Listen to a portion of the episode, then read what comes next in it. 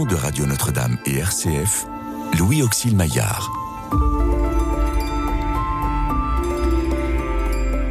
Le soir approche et déjà le jour baisse.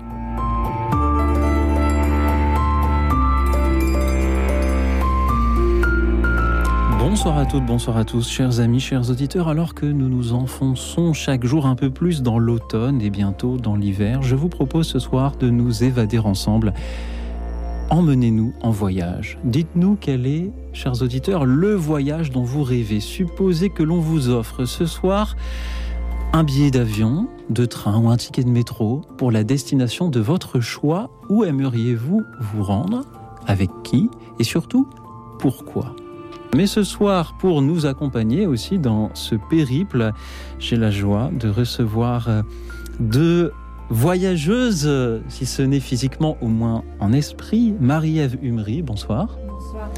Vous êtes euh, socio-anthropologue et également l'auteur de ce livre 7 grâces sur le chemin de Compostelle. C'est aux éditions Salvator. Merci d'être avec nous ce soir. À vos côtés, Jacqueline Kellen, écrivain. Bonsoir. Bonsoir. Vous êtes euh, l'auteur de nombreux ouvrages et le dernier sort demain. Oui. Le temps de la bonté, le livre de Toby. C'est aux éditions du Cerf. Merci d'être venu jusqu'à nous toutes deux pour euh, écouter euh, nos auditeurs nous parler de ces destinations dont ils rêvent. Et peut-être pourrions-nous commencer par Compostelle. Marie-Ève Jumery, d'où vient ce livre, Cette grâce sur le chemin de Compostelle? C'est un livre inattendu. Euh, jusque-là, j'écrivais plutôt en tant que socio-anthropologue, donc euh, pour un public restreint. Et puis un jour, je me suis mise en marche sur le chemin, euh, à la fois pour vider ma tête. Hein, j'étais encore en, pleine thèse et, j'en avais besoin. Et puis pour passer à autre chose après cette année d'épreuves très lourdes. Euh, et, donc, je suis allée sur le chemin de, Saint-Jacques, sur la voie de Vézelay. Et puis, sept ans après, donc je, suis partie avec aucune intention d'écrire, surtout pas même. Et, euh, puis, sept ans après, j'ai été euh, invitée fermement, clairement, à écrire sur ce que j'avais vécu pendant cette première marche, puisque j'ai marché d'autres fois par la suite. Euh, euh, et, il s'agissait d'écrire sur des moments très précis euh, de, cette, de ce pèlerinage. Donc c'est pas du tout un récit classique de, de, Saint-Jacques de Compostelle. Il y, a, tellement de gens qui ont écrit sur, sur leur pèlerinage. là, il s'agit simplement de poser un regard sur ces moments très précis que j'ai vécu moi comme étant des moments de grâce. Et donc je ne, je ne, je ne parle que de ces moments très précis, euh, avec une lecture euh, sur le sens de ce qui a été vécu là, dans ces moments-là, dans ces moments qui peuvent paraître euh, banals pour, pour certains, et qui pour moi ont été des moments où la terre et le ciel se sont rencontrés.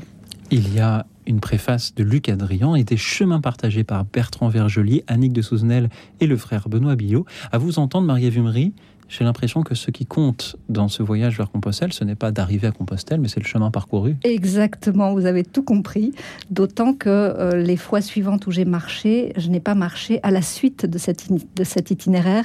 J'ai emprunté des chemins très différents à chaque fois, avec des temporalités euh, très spécifiques par rapport à ce que je vivais à ce moment-là de, ma vie. Donc je ne marche pas pour atteindre un, but, je marche parce que je suis appelée par le chemin. Et, donc, euh, voilà, c'est une, une communion entre euh, là où j'en suis dans ma vie, un chemin donné, et puis euh, ce que le ciel me réserve à vivre pendant, ce, petit laps de temps sur, sur les chemins. Et nous avons aussi ce que les auditeurs nous réservent à, écouter ce soir. Avec et joie. Ils pourront donc nous parler non seulement d'une destination, mais d'une manière de voyager, des grâces dont ils, qu'ils rêvent de, de, vivre sur ce chemin-là. Jacqueline Kellen, Le temps de la bonté, le livre de Toby, est-ce un récit de, de voyage également? Oui, oui, et un étrange voyage. Enfin, euh, je suis euh, passionnée par euh, les grands mythes, et dans les grands mythes connus de tous, il y a l'Odyssée le retour d'Ulysse dans sa patrie, à Ithaque, après 20 ans. Enfin, il va mettre 20 ans, 10 ans de, guerre de Troie et 10 ans pour revenir avec des étapes, des épreuves, des obstacles, etc., pour revenir chez lui, retrouver son épouse, son fils, son royaume. Il y a toutes sortes de, de quêtes, quêtes de la toison d'or, etc. et tous ces voyages, et le premier euh, de l'humanité, le voyage de Gilgamesh, donc c'est 3000 euh, ans euh, avant Jésus-Christ, et tous ces voyages qui sont décrits bien sûr de façon géographique extérieure et dans le temps représentent toujours des voyages intérieurs. et en ce qui concerne le récit de Tobie, c'est un livre biblique, enfin du moins qui fait partie de la Bible catholique et orthodoxe. et ce récit qui a été écrit au cours du IIIe siècle avant Jésus-Christ, donc bien avant le christianisme, et qui a été ensuite repris par le christianisme, y compris pour l'ange euh, Raphaël, qui est devenu l'ange gardien de tout voyageur, euh, eh bien, ce, ce récit parle aussi d'un voyage où il y a en effet le jeune Tobie qui va partir vers l'Orient, euh, en Perse, pour récupérer une grosse somme d'argent qu'avait laissé son père. mais de fait, c'est du moins tel que je le déchiffre, de façon intérieure ou spirituelle, c'est le grand thème du retour de l'âme dans sa patrie céleste. Mhm. Et au fond, euh, pour moi, c'est le seul voyage qui compte vraiment.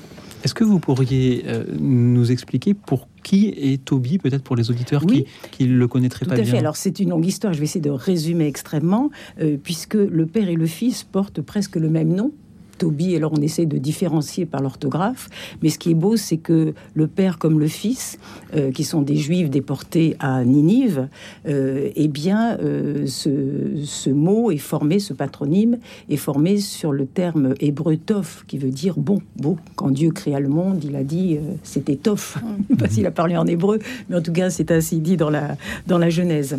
Et ce Toby, le père, est un homme injuste, un un homme bon, généreux, euh, qui non seulement accomplit tous les devoirs de sa religion, mais également qui est extrêmement compatissant pour euh, les douleurs de ses frères, puisqu'ils sont déportés à Ninive, ils sont persécutés, ils sont même assassinés, et lui a ce rôle euh, terrible, tragique, de devenir presque le fossoyeur. Il ne cesse de d'enterrer les morts. Et la question, c'est en effet qu'est-ce qui me fait vivre euh, et euh, comment tenir en effet dans la douleur et dans l'exil, puisque nous sommes aussi dans un monde d'exil que nous soyons à Ninive ou à Paris, euh, enfin en tout cas pour l'âme.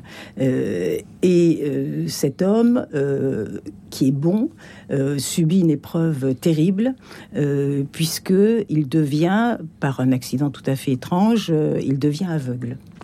Et euh, c'est le passage au noir, bien sûr, c'est euh, le passage à l'intériorité, aux ténèbres intérieures, et aussi euh, quand on dit quelqu'un en a trop vu, il ferme les yeux à ce monde, et c'est peut-être une façon aussi d'ouvrir les yeux à un monde autre et supérieur. Là aussi, on est dans le visible et l'invisible dont parlait Marie-Ève. et, et, à ce moment-là, et bien sûr, il lance sa prière de supplication vers le ciel et il demande presque à quitter ce monde euh, et dit euh, le récit et bien que l'ange Raphaël porte cette prière devant le trône du Très-Haut et que bien sûr, enfin bien sûr, l'histoire finira bien. Donc la mhm. question n'est pas de savoir si ça finit bien ou pas, c'est dire comment ça va se dérouler et qu'est-ce que ça déroule aussi en nous d'important. et des jours ou des mois ou des années se passent et lui, il reste dans sa douleur. Il est dépendant, comme beaucoup de personnes euh, aveugles ou handicapées. C'est sa femme à ce moment-là qui se pourvoit aux besoins. Et un jour, très étonnamment, Toby, le père, aveugle, devenu aveugle, euh, convoque son fils, lui donne, lui fait son testament spirituel magnifique où il parle de d'édification morale, de, euh, de religion à respecter, de se marier selon la loi juive avec une femme non étrangère, donc de la même euh, euh, du même peuple élu. Et à la fin, il lui dit et puis mon fils, je te dis que j'ai déposé en Perse, du temps où il faisait des affaires en Perse, j'ai déposé une somme d'argent qui équivaut actuellement, ce serait 500 kilos d'argent. Donc vous voyez, c'est énorme. Oui. Bon, alors bien sûr, si on est au niveau euh, de la lettre, enfin littéraliste, Mhm. on va dire ah oui, la grosse somme d'argent, il va récupérer de l'argent pour gagner, euh, pour euh, vivre euh, prospère jusqu'à la fin de ses jours. Et on sait que dans tous les mythes ou dans tous les récits symboliques ou initiatiques, ce qui est ce qu'on on- quand on parle d'argent ou même de bijoux, de joyaux, etc., cela évoque les richesses intérieures. Et c'est alors que le fils dit oui à son père, bien sûr, je vais partir récupérer l'argent. Je n'irai pas jusqu'au bout de l'histoire. J'irai récupérer cette somme, mais comment faire? Je ne connais pas la route, je ne connais pas le chemin, je ne connais même pas l'homme auprès de qui tu as laissé cette somme d'argent. Comment faire? Mais il sort de chez lui. Donc là aussi, c'est la grâce qui intervient. Et devant lui se présente un homme, quelqu'un qui a l'air d'être un homme. Et il dit Bonjour, mon ami, qui es-tu etc. Il dit Mais voilà, moi je m'appelle Azarias. En fait, c'est l'archange Oui. Raphaël déguisé en humain. Comme j'espère qu'il y a beaucoup d'anges qui circulent parmi nous déguisés en humains. Et euh, Azarias dit Mais voilà, euh, moi je connais très bien les chemins de la paix, je peux t'y conduire. Et le voyage commence. Voilà, donc c'est une très belle histoire et qui finit bien, Et- donc c'est heureux, mais il y a aussi des épreuves, Oui. dont un diable, dont, enfin, etc. Et vous nous la contez donc dans Le Temps de la Bonté, le livre de Toby à paraître demain aux éditions euh, du Cerf.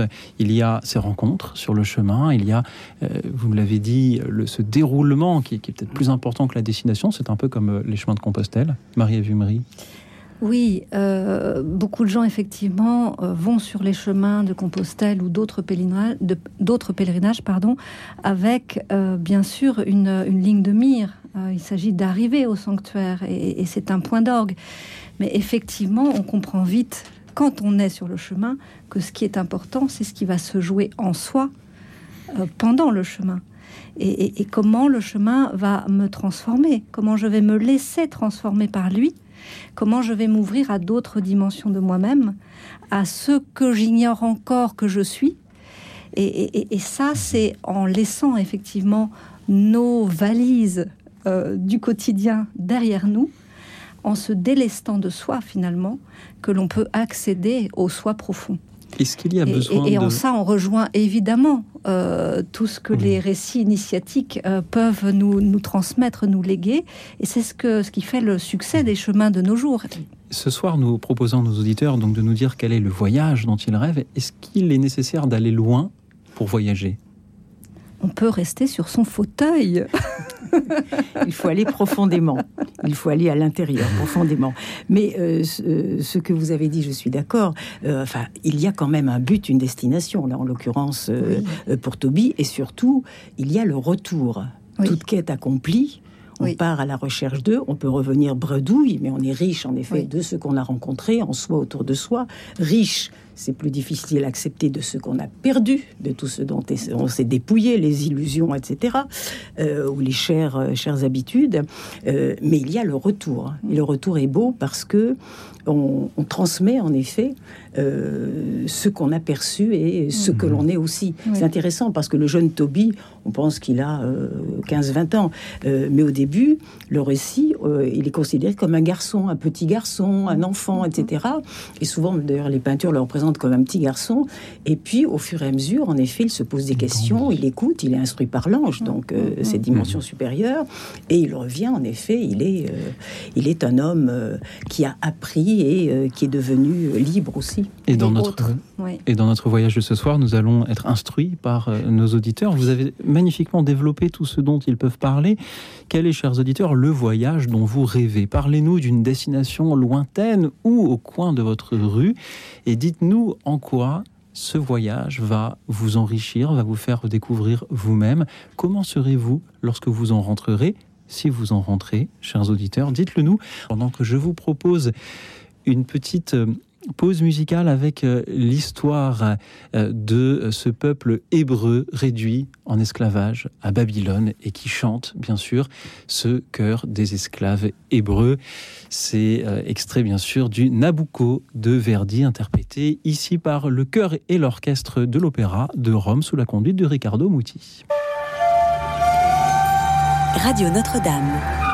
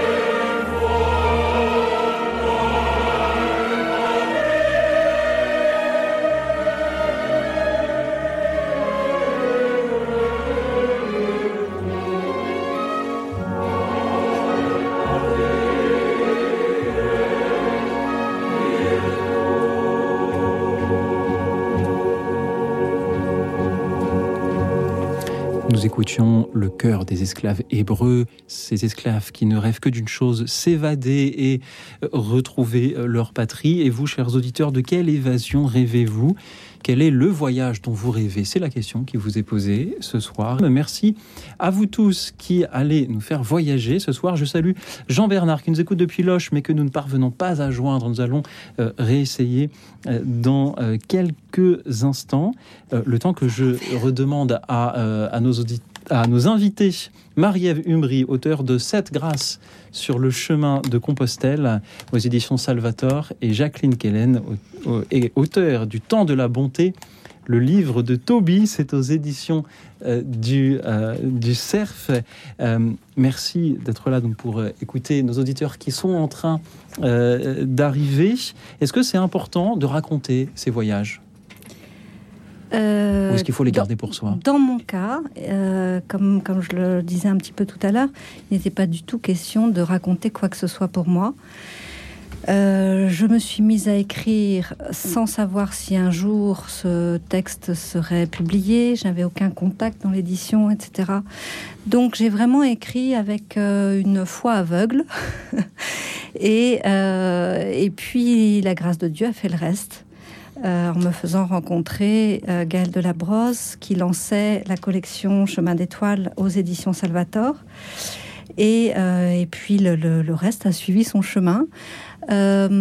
pourquoi ai-je écrit Au-delà du fait que j'ai été appelée par, par le ciel à ça, euh, l'idée n'est pas de livrer mon petit témoignage personnel, de mettre en avant ce que j'ai pu vivre sur ce chemin. Ça n'aurait pas grand intérêt à mes yeux. En revanche, euh, en écrivant, j'ai mesuré euh, qu'il y avait une pédagogie divine qui se dessinait de grâce en grâce, avec toute une progressivité entre ces grâces. Et, et pour moi, l'intérêt de ce témoignage spirituel, c'est euh, d'inviter finalement chaque lecteur, lectrice à découvrir ou redécouvrir les grâces qu'il ou elle a lui-même euh, vécues, que ce soit sur des chemins de terre, euh, des, voyages extérieurs ou dans sa vie tout simplement, puisque les grâces ne sont pas réservées à ceux qui marchent sur des chemins. Nos quotidiens en sont parsemés il suffit d'ouvrir le regard, d'ouvrir les, oreilles, les écoutilles, euh, pour découvrir qu'à chaque instant, la grâce est là si on l'accueille. Et donc c'est ça l'idée, c'est de s'ouvrir à cette pédagogie divine qui nous parle en permanence euh, qui frappe à notre porte sans cesse. Et puis, euh, ben, voilà, ouvrons notre cœur et voyons ce qu'elle a à nous dire. Et à chaque instant, nos, auditeurs sont là. Si on les accueille aussi, nous allons les accueillir dans un instant. Le temps que je vous demande également, Jacqueline Kellen, est-ce que c'est important de témoigner de ces voyages ou est-ce qu'il faut euh, les garder dans son jardin? Alors, euh, pas le voyage personnel, euh, en effet, euh, mais relater et transmettre ces grands voyages d'intériorité et ces grands voyages vers le monde invisible, c'est ça enrichit l'humanité.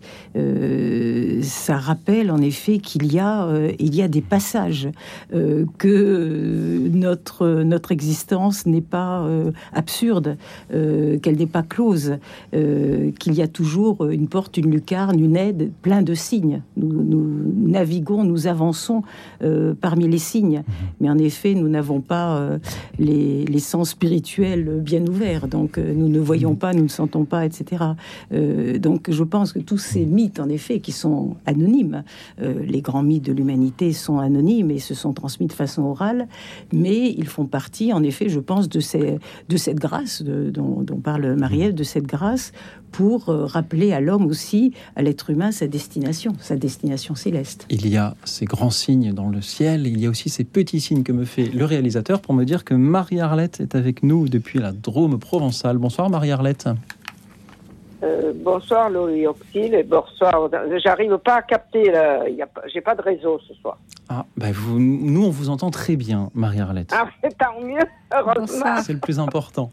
Allez-y Marie-Arlette, dites-nous. Alors, donc, moi, j'ai fait un long voyage en 2018 pour le baptême de ma petite fille Olivia à l'île de la Réunion. Oui.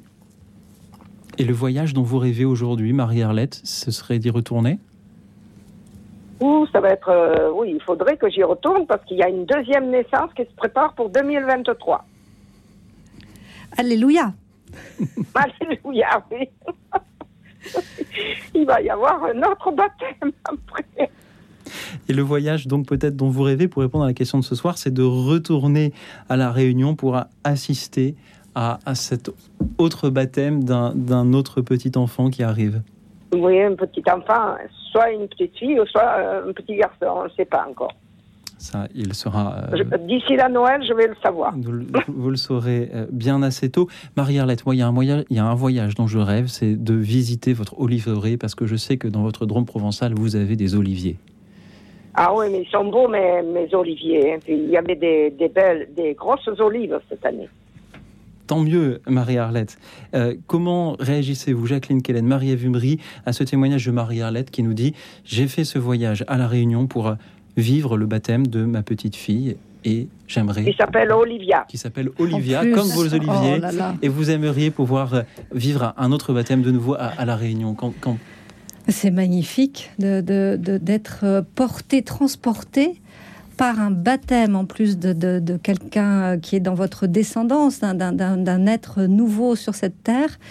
Euh, et, et le baptême, comme vous le savez bien, euh, c'est la vraie naissance pour les chrétiens, c'est-à-dire qu'il y a une première naissance qui est dans la chair, et puis nous sommes appelés tous à naître véritablement, c'est-à-dire naître en esprit. Et c'est par le baptême qu'on naît en esprit. Alors quand on est un, un- un bébé, on n'en est pas forcément totalement conscient, quoique je pense que les tout petits captent beaucoup plus de choses que ce qu'on veut bien croire. Euh, et puis quand on se fait baptiser adulte, euh, bien sûr, là, il y, a- il y a un acte fort qui est posé et qui, là aussi, comme le voyage finalement, est un acte de transformation profonde. Euh, donc finalement, le baptême et le voyage sont faits pour se rencontrer. Et c'est très beau que, à travers euh, votre témoignage, euh, vous vous retrouviez à, réunir les deux. Moi, j'avais envie de, vous entendre sur la Réunion. C'est une île que j'aimerais découvrir un jour. J'ai quelques représentations sur, sur la Réunion, mais euh, qu'est-ce que ça vous a fait euh, de mettre vos pas euh, dans, dans cette île, de la découvrir Euh, Qu'est-ce que vous aimeriez partager avec nous sur cette île assez euh, unique au monde? Bien sûr, chaque, chaque île est unique, mais celle-ci, elle a vraiment des particularités très fortes. Marie-Arlette, Et puis le, le baptême, les baptêmes là-bas sont pas du tout comme euh, nous ici à Métropole. Ils applaudissent euh, comme un spectacle. Tout le monde applaudit. Oui, Et puis le prêtre, euh, il soulève l'enfant euh, pour montrer à tous les, toute l'assemblée, quoi. oui, oui. Ah oui, c'est des baptêmes magnifiques. hein. Et ça doit être très festif, très gai.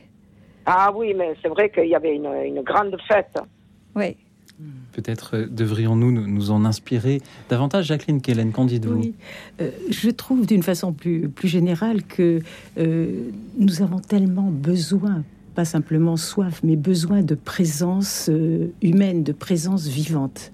Euh, maintenant, tout a l'air de se faire, et c'est pas une question euh, du confinement passé, mais tout a l'air toujours de se faire par via interposé, par l'écran, par au mieux un texto, au mieux une carte postale, ou pour choisir, pour féliciter en effet pour un baptême, un mariage, etc.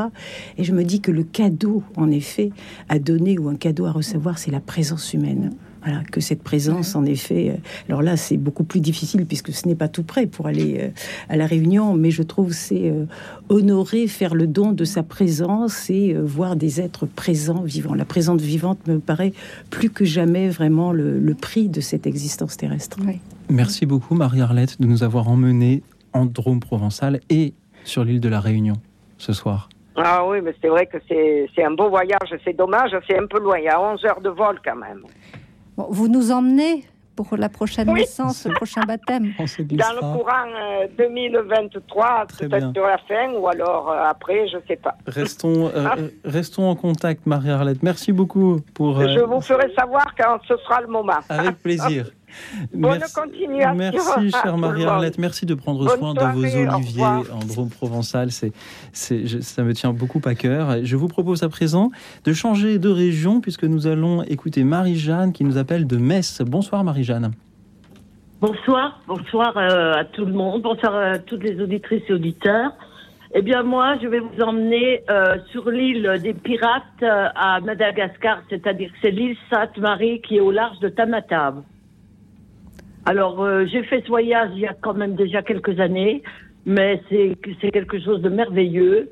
Euh, Là-bas, le cimetière, des- enfin il y a le cimetière des pirates, il y a des pirates qui sont enterrés là. Et puis, euh, il, euh, il venait relâcher là dans, dans cette île parce qu'il y a un point d'eau douce à un certain endroit. Et donc, je pense qu'il y a encore des trésors cachés là-bas. Il faut que je dise que cette île est un petit peu spéciale dans la mesure où on trouve euh, euh, une église catholique qui est la plus vieille église de Madagascar. Elle est là-bas sur l'île Sainte-Marie. Euh, moi, j'ai eu la chance de pouvoir vi- vi- vivre un Noël là-bas, et c'était une messe qui a duré trois heures. La messe du jour a duré trois heures de temps. Je voulais dire aussi que dans ce village, il y a un village qu'on appelle magique, et donc là-haut, il y a des sacrifices. Donc on offre, on offre euh, euh, par exemple, euh, pour tous les gens du village, on va leur offrir un zébu. Donc, on va acheter du riz. Moi, je sais qu'on était là-bas allé avec mon, mon époux et puis des amis. On avait acheté du riz. Les gens ont fait la fête toute la nuit. Les dames, elles dansaient, elles chantaient devant la case, quoi, pour nous. Et puis, euh, les hommes ont, ont été chercher du bois, on fait des feux, et le, le matin, on a le, enfin, le, zébu a été sacrifié selon euh, selon les rites de là-bas, quoi, je veux dire. Alors, je voulais dire aussi que l'île de Madagascar, bien sûr, euh, il y a beaucoup de tabous là-bas, et euh, il y a beaucoup de richesses, mais seulement c'est pas exploité comme ça devrait l'être, parce que bah, il y a des il y a des tabous, il y a euh, je sais pas, il y a beaucoup, beaucoup de, de, de, de l'élevage des, des animaux et tout ce qui s'ensuit. Il y a beaucoup, on peut trouver euh, aussi bien euh, les produits euh, tropicaux, les, la nature tropicale que la nature, que qu'ici chez nous, euh, nos choux, nos, nos carottes et tout ce qui s'ensuit. Il y a, il y a de la vigne, il faut voir les bons vins qu'il y a. Il y a aussi euh, là-bas des, ben, des pierres précieuses et tout ça. Les trésors a, enfouis des euh, pirates. Euh, c'est fantastique. Et puis, euh, quand on arrive à. Quand on arrive sur l'île, on survole bien sûr l'île de Madagascar. Elle est toute rouge. C'est une île qui est toute rouge. Vous savez, ils font de la culture sur brûlis. Euh, ils, ils déboisent beaucoup. C'est malheureux parce qu'ils sont en train de déboiser pour euh, ben, pour le charbon de bois, pour pour pour avoir du du combustible. Vous voyez. Et hum, quand on arrive donc euh, euh, à l'aéroport euh, de Tananarive, eh bien, on est à 2500 mètres d'altitude. Et je vais vous dire que, euh, bon, il fait très chaud là-bas, bon, 30 au moins 30 degrés dans la journée. Mais ce qui est formidable, c'est que la nuit, on n'a que 17 degrés. Donc, on peut se régénérer, on peut, on peut être, on est, on est bien, on, re- on, on reprend du souffle, on va dire. Tandis qu'à Tamatave, là-bas, c'est tropical. Sur l'île Sainte-Marie, c'est ce que j'ai trouvé en Guadeloupe, voyez-vous. Merci, Bon, je peux dire que j'ai voyagé en Guadeloupe, Mar- Oui, Martinique. on sent enfin, bon, j'ai fait pas une, mal de choses. une grande navigatrice. Peut-être étiez-vous un peu pirate vous-même d'ailleurs. Oh, bah, écoutez, quand on est parti, en- la toute première fois qu'on est parti en Guadeloupe, on l'a fait sur un bateau qui s'appelait le Flandre. On est parti du Havre et on aurait cru que c'était la croisière, croisière s'amuse. Mhm. Et quand on est revenu, on est revenu sur le bateau Antilles. C'était pareil. savez, Huit jours de, tra- de trajet, je vous Marie-Jeanne. dis, c'était magnifique. Marie-Jeanne, Voilà, vous savez, là. il y a de magnifiques romans qui débutent par le témoignage d'un trésor enfoui sur une île qu'il faut aller chercher. Moi, je remarque une chose, c'est que nos deux premières auditrices de ce soir voulaient nous emmener l'une sur l'île de la Réunion, l'autre sur Oui. l'île Sainte-Marie et Madagascar. Ce sont deux îles qui ne sont éloignées que de 500 km, tout en étant à l'autre bout du monde. Alors peut-être pourrions-nous faire d'une pierre deux coups et aller fait, chercher a le trésor sur euh, l'île Sainte-Marie avant d'aller assister au baptême des petits-enfants de, de Marie-Arlette sur l'île de la Réunion. J'aime, Marie-Jeanne, cette idée d'aller chercher des trésors enfouis sur une île lointaine, qui n'a jamais rêvé de cela? Marie-Ève Vumery, Jacqueline Kellen, en avez-vous déjà rêvé? Non, je ne pense pas. Ah bah, tant mieux, ça fera plus de trésors pour moi. Non, euh, mais enfin, euh, c'est de l'ordre du rêve. C'est de l'ordre du rêve, mais de passer à l'action euh, pour dire euh, il y a un galion enfoui euh, à tant de profondeur ou euh, non. Non, non. Euh, mais ce que je vois, c'est en effet, euh, euh, d'après les deux premiers témoignages, le, le voyage, c'est en effet, euh, et ce n'est pas une lapalissade, c'est chercher un ailleurs.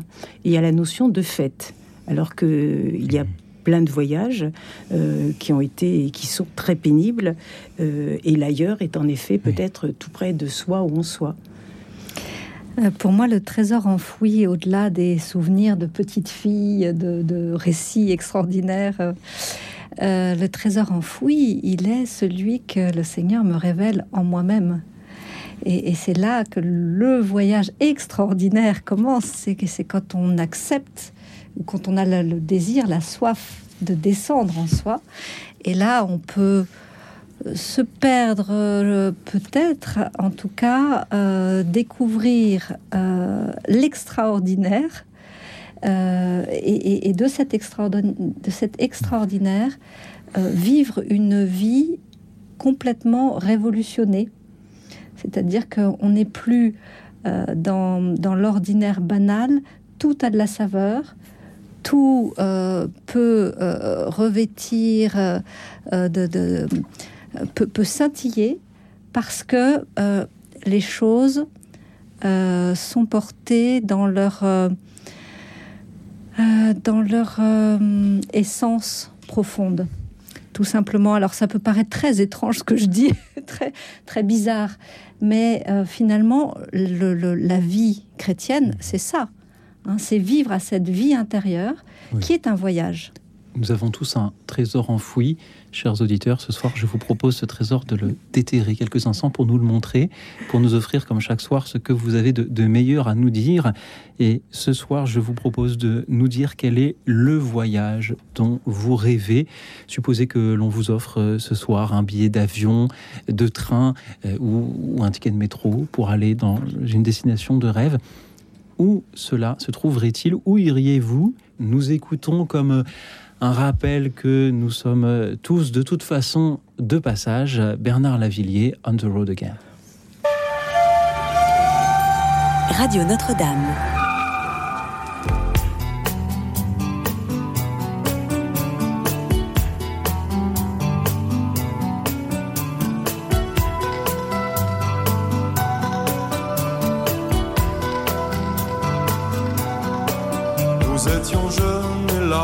D'épaules, bandits joyeux, insolents et drôles.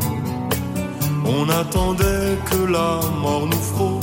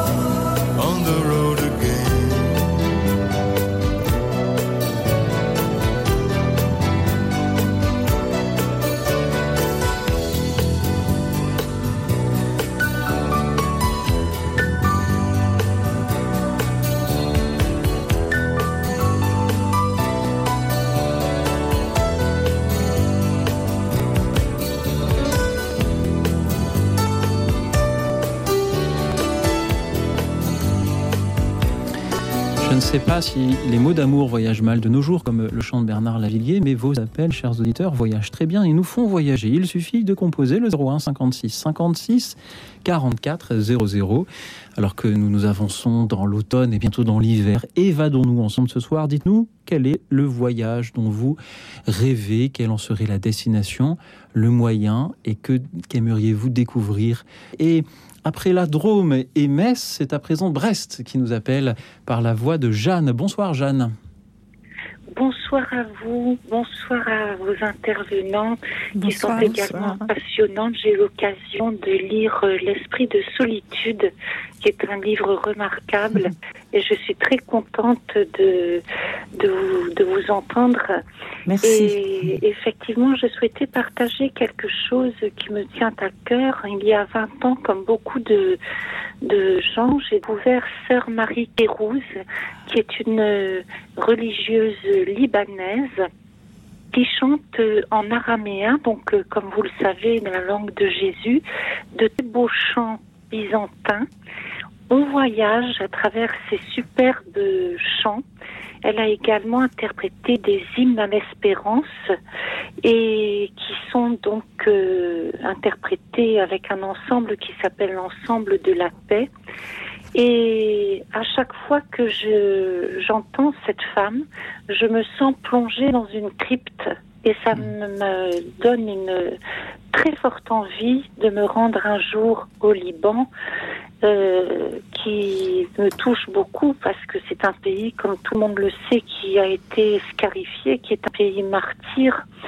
Et cette, euh, cette voix de Sœur Marie Kérouz est en elle-même un voyage avant même que on se déplace au Liban.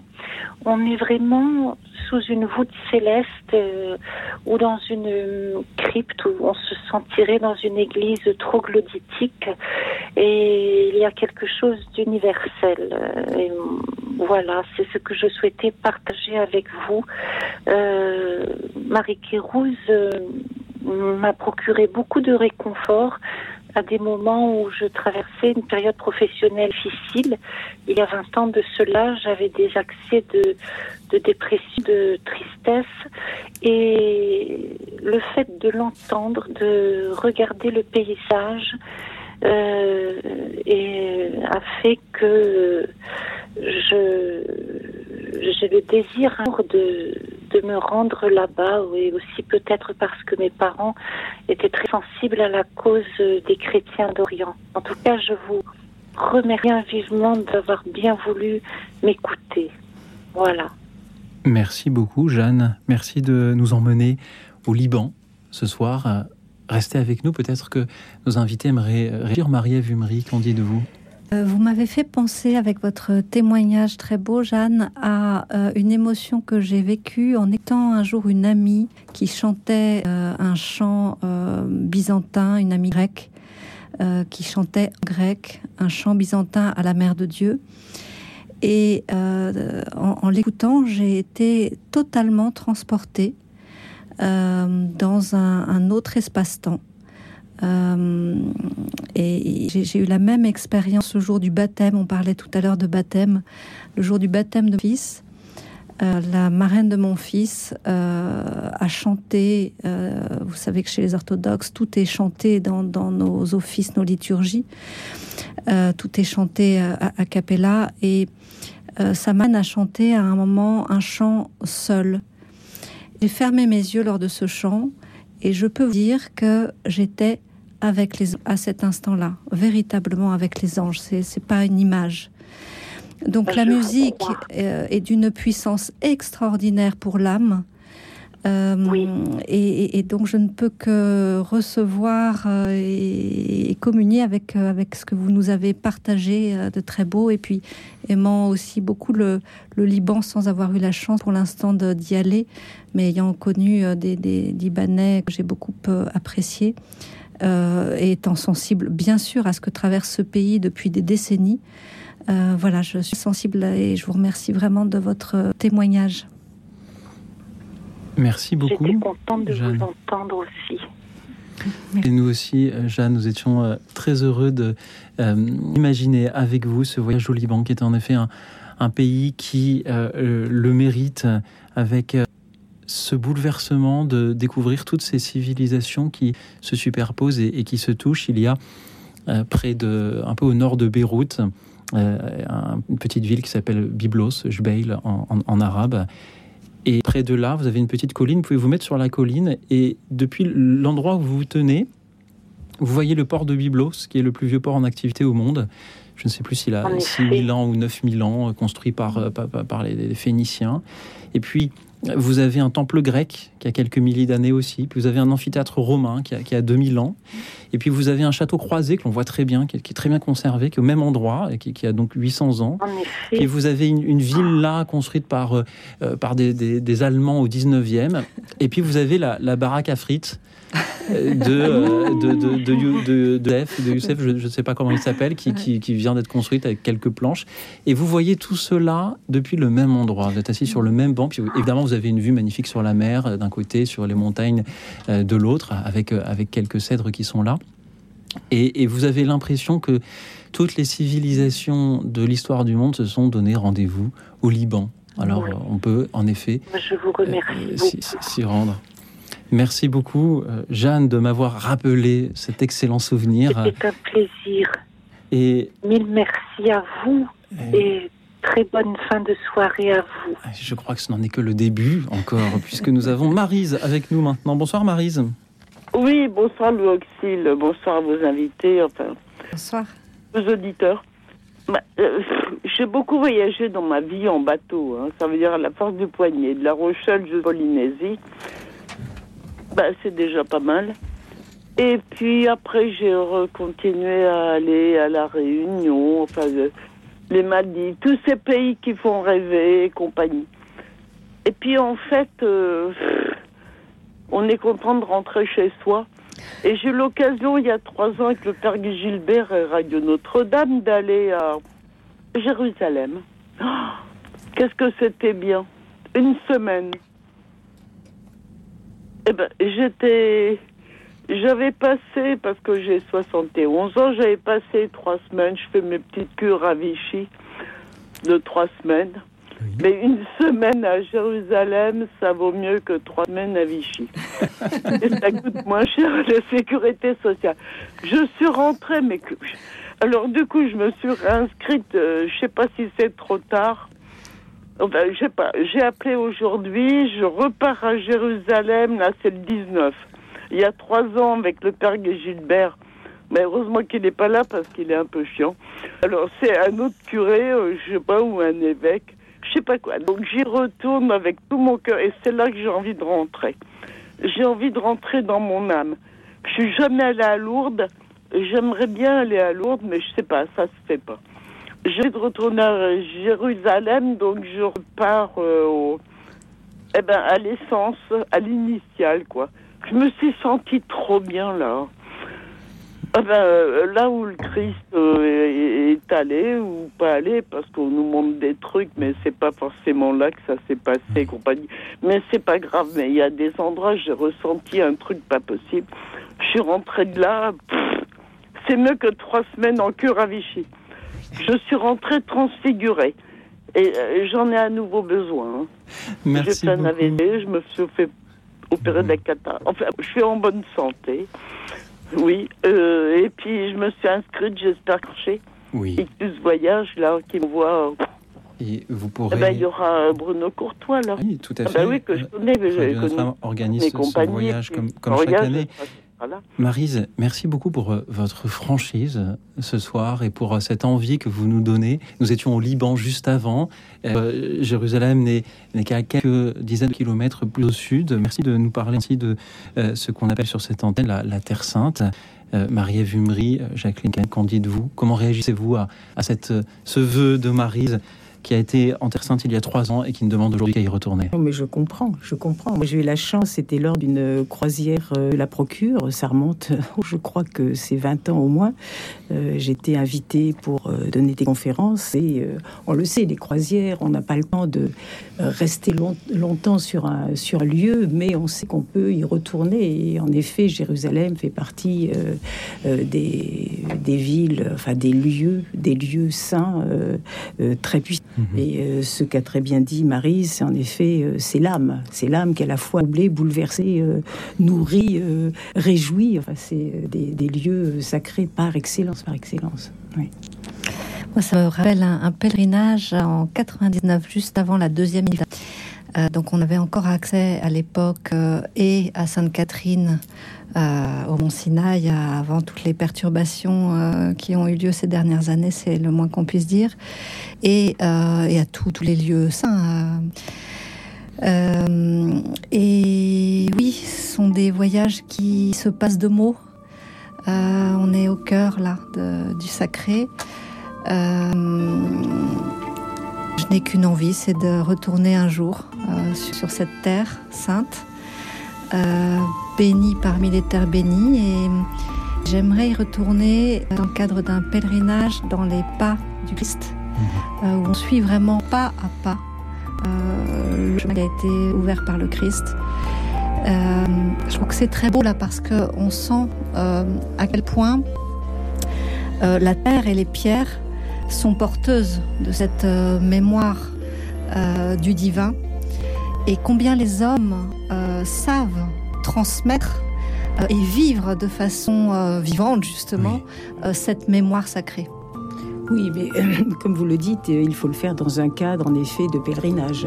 Euh, parce que moi, je suis allée euh, au, en effet à, au, monastère Sainte-Catherine, chercher mes, mes termes, et donc c'était avec euh, des touristes. J'étais- euh, euh, près de, la mer Rouge et il y avait cette excursion. C'était pas un pèlerinage, mais je voulais tellement aller là. Et c'était assez, assez terrible parce que bien sûr, les moines, si je puis dire, ne sont pas fous. Jamais, moi, je rêvais en effet de voir les icônes et de m'approcher. Et bien sûr, on n'avait droit à rien du tout, sauf, euh, et ça, ça fait penser à ce que disait Barise avec des lieux, on se demande si euh, Jésus a vraiment euh, touché ceci ou fait cela. Et là, on nous montrait, alors et le guide nous montrait nous en effet en direct le buisson voyage. ardent. Oui. Le buisson ardent, et bien sûr, les touristes se précipitaient pour arracher les brindilles ou les branches du faudra-t-il fameux. que, que nous organisions à, à nous trois, à- avec euh, Marise, un voyage en Terre Sainte. Chers auditeurs, quel est le voyage dont vous rêvez au coin de votre rue, au bout du monde?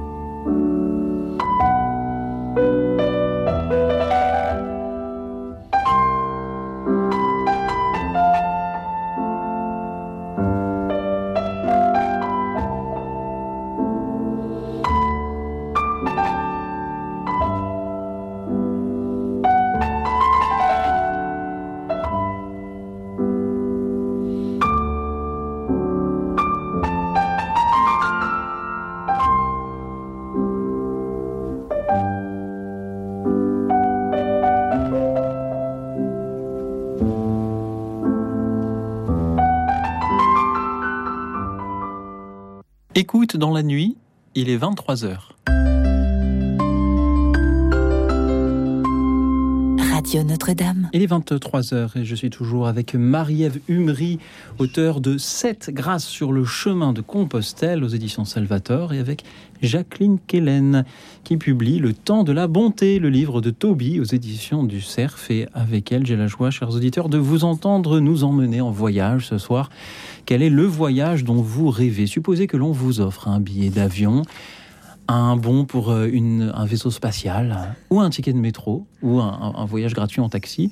Dites-nous où vous aimeriez aller. Nous allons dans un instant écouter euh, Johanna, mais auparavant j'aimerais juste vous demander, jusqu'à présent nous avons eu dans nos témoignages surtout des personnes qui nous parlent d'un voyage qu'ils ont vécu et qu'ils aimeraient revivre. Comment faire pour passer du souvenir à une découverte nouvelle.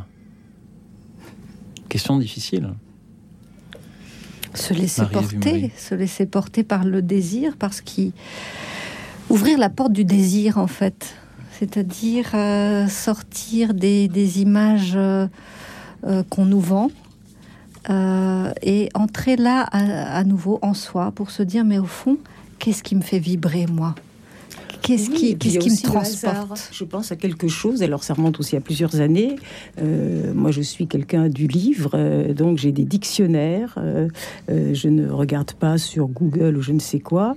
et lorsque j'ouvrais un des volumes de mes dictionnaires français, je tombais toujours sur une photo, c'était le temple de Janus à Autun ville magnifique. Bon, et là je me suis dit je veux absolument, donc c'est pas si loin que ça. Hein. Autun, c'est euh, Autun, c'est dans le Morvan, et je suis, j'ai fini par aller un jour à Autun voir ce cette porte avec en effet deux deux fenêtres, si on peut dire, euh, deux orifices, puisque Janus est le dieu à double visage. Mais voilà, donc je dis c'est des petits signes et je trouve ça joli. Et je, je pense à une femme, euh, c'est une relation, pas une amie, et qui elle rêvait, enfin qui ne l'a pas fait non plus, Proust bien avant nous euh, sur les noms et elle voulait absolument aller à Zanzibar. Donc elle avait les moyens, elle est allée à Zanzibar, elle m'a envoyé une carte, et bien sûr, Zanzibar, le mot sonnait très bien, très fort et très haut. Euh, et bien sûr, la réalité était un peu plus triste, mais voilà, moi j'ai eu un petit peu ça avec euh, l'Ouzbékistan, bien sûr. Euh, enfin, on a tous des noms qui nous enchantent, et puis la réalité dément le rêve ou le confirme parfois, mais je trouve c'est joli d'aller vers les noms. voilà. Sinon, on peut faire comme dans cette publicité qu'il y avait pour le loto, où on fait tourner une map monde et on met son ah doigt euh, au hasard. Euh, mais là encore, euh, ce n'est pas, c'est risqué. On risquerait en effet d'aller dans, des endroits peu, hospitaliers au fond, de la, fond de la fosse des Mariannes. Mais peut-être que des auditeurs aimeraient voyager au fond de la fosse des Mariannes et ils peuvent en témoigner aussi ce soir. Bonsoir, Johanna.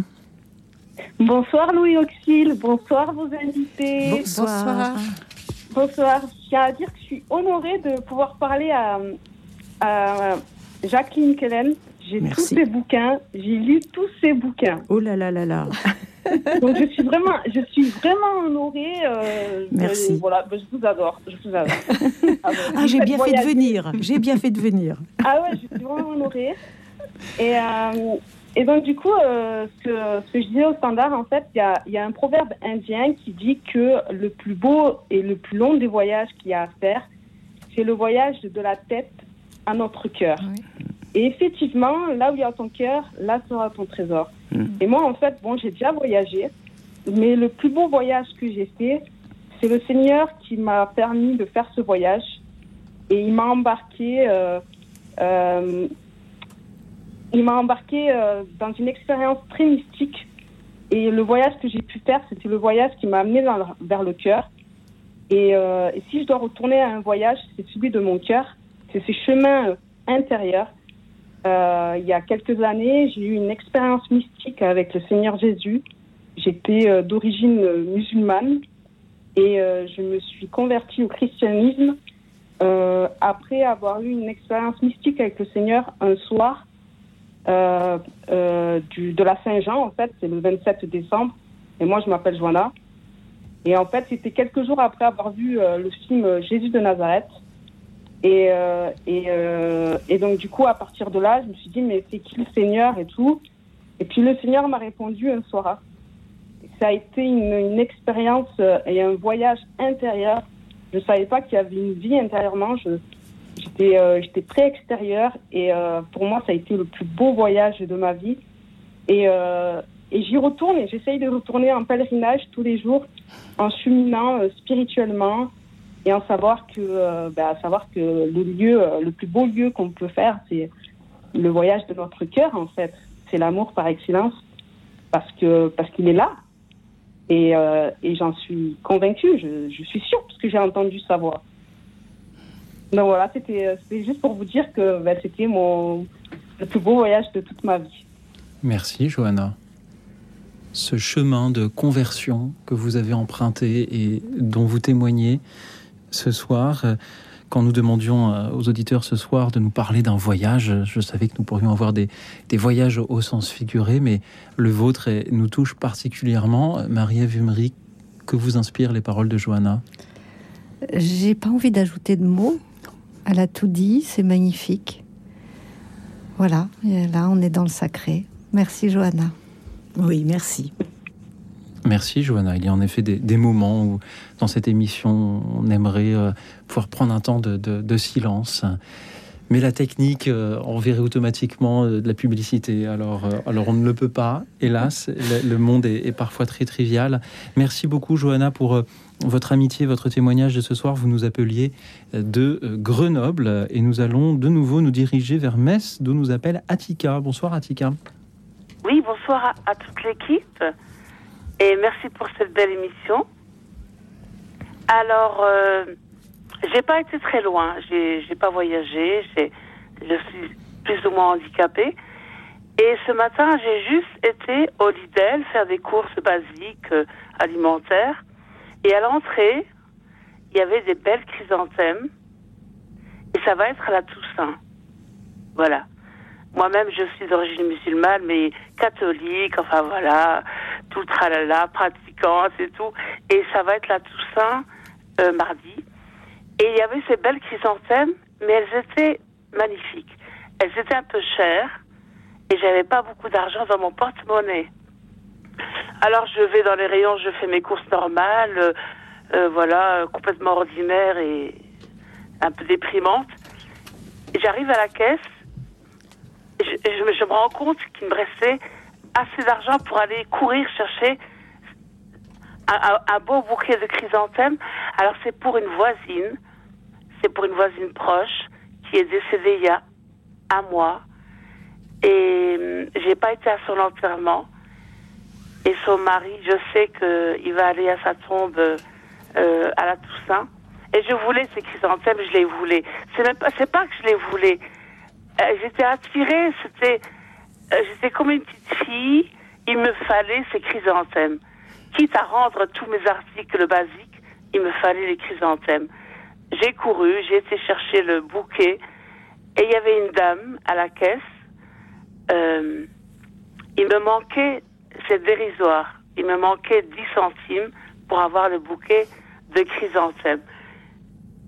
Alors je, euh, comment dire, je plaide ma cause, il me faut ces chrysanthèmes, et cette, dame, elle est là, elle est toute paisible, elle est toute euh, euh, avenante, et elle me sort euh, la petite pièce de 10 centimes, et presque j'avais décroché euh, quelque chose d'inatteignable, ça veut dire, euh, comment dire, ça veut dire, c'est la grâce, voilà, la grâce, euh, qu'on a, co- on- d'avoir accompli quelque chose. euh, vous vous rendez compte, une pièce de 10 centimes où j'avais le chrysanthème, où je l'avais pas.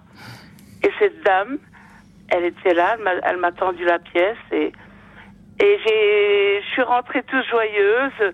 J'ai donné le bouquet de, la, le pot de fleurs de chrysanthème au mari et il était tout heureux. Et mardi, il va aller euh, sur la tombe de sa femme. Et, mais euh, juste pour sortir du, euh, du créneau de, de la, du voyage, c'est pas un voyage, c'est une expérience. Pour dire, des fois, le désir, il peut nous, déplacer. Voilà, le désir déplace. Ça veut dire, bien sûr qu'on est conditionné au matériel, à l'argent, qu'est-ce qui est prioritaire, qu'est-ce qui ne l'est pas. Mais ce bouquet, c'était, c'était comme la petite Thérèse de l'enfant Jésus qui disait que, euh, je ne sais pas trop ce qu'elle a dit, mais elle a dit, euh, je passerai mon bonheur à faire, je passerai mon ciel à faire le bonheur sur la terre. Et, et ce chrysanthème, c'était ça. C'était ma voisine l'honorer par ce bouquet de chrysanthème. Je m'alourdis sur le thème, mais euh, c'était prioritaire pour moi. Et je, je suis rentrée comme une petite fille. Je, je bégayais, je, j'étais transformée, je, et ma journée s'est passée un peu hum, complètement désordonnée, euh, pas comme d'habitude. Alors, j'ai pas été au bout du monde. J'ai été juste solidaire au coin de ma, de ma rue et j'ai eu, j'ai eu cette, cette euh, euh, attraction. Voilà. Euh, voilà, j'ai fini de parler. Merci, Atika. Mais c'est d'autant plus beau que ce pot de chrysanthème n'était pas pour vous. Donc c'est vraiment le don par excellence. C'est ce qui rend profondément joyeux. Euh, la petite Thérèse, Thérèse de Lisieux, disait en effet qu'elle ferait pleuvoir des roses. Hein, D'où elle est. Donc je souhaite de tout cœur que vous en receviez beaucoup et que vous respiriez leur parfum. Merci. Merci pour votre belle émission. Et, euh, et j'ai quand même l'impression que les gens qui ont raconté leur voyage, euh, cette dame à la Réunion, cette dame à, Madagascar, mais c'était pas dans dans la visée de votre émission les voyages intérieurs et c'est dommage parce que euh, il, me semble qu'on peut être déplacé juste euh, en n'allant pas très loin. Moi, je crois que j'arrête de parler. Mais, c'est très ouvert, hein. très divers. Quand, je regarde les, témoignages que nous avons eus jusqu'à maintenant, nous avons commencé par, euh, par la Réunion, ensuite l'île Sainte-Marie, qui est un petit peu moins loin. Ensuite, nous avons eu le Liban et Jérusalem, qui sont un peu moins loin. Ensuite, nous avons eu ce, ce, récit de, de, conversion de Johanna. Et puis, puis vous, vous nous emmenez au supermarché au coin de votre rue. Plus nous voyageons ce soir et moins nous allons loin. Et plus la merveille. Bien. Alors, de proche en proche, alors ça c'est un psaume, ou je sais pas, en tout cas c'est dans la Bible, de proche en proche, voilà, et je connais pas la suite, de proche en proche. Et et il y a une intervenante ce soir qui a dit il faut de l'humain. Il faut de l'humain. Euh, vous savez, notre société est tellement déshumanisée. Euh, les cartes bancaires, euh, on arrive à la caisse, il manque un centime pour rentrer un article. Et voilà, de proche en proche. Cette femme à la caisse, elle m'a juste tendu 10 centimes. Et j'ai pu, j'ai pu accomplir ce que j'avais à, accomplir. Et il faut de l'humain.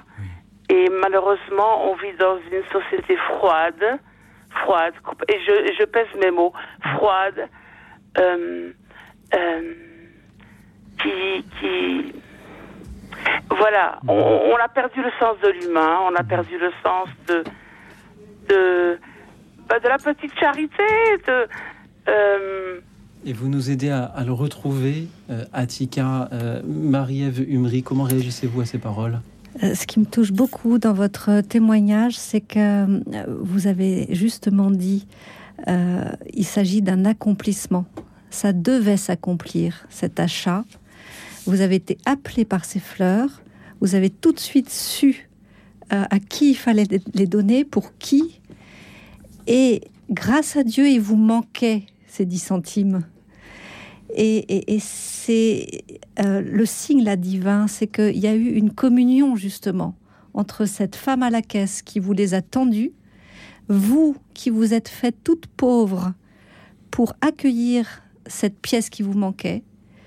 Et, donc là, il y, a, quelque chose qui s'est rencontré, qui a convergé pour que ce bouquet justement parvienne à sa destinatrice au ciel.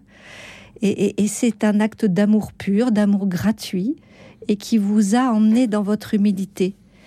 Et c'est très beau, là, la, la phrase, j'ai vu Jacqueline Kellen qui la notait aussi à ce moment-là, le, désir, vous avez dit, le désir nous déplace, me déplace. C'est exactement ça. C'est magnifique, votre témoignage. Un grand merci du, fond du cœur. Merci. Parce que c'est vraiment ça, en fait, hein, les, les, grâces du quotidien. Vous avez d'ailleurs prononcé le mot grâce. Hein. Bah, vous avez vécu pour moi un moment de grâce. Voilà, tout simplement. Merci pour, euh, pour, pour les échanges et de proche en proche. Voilà.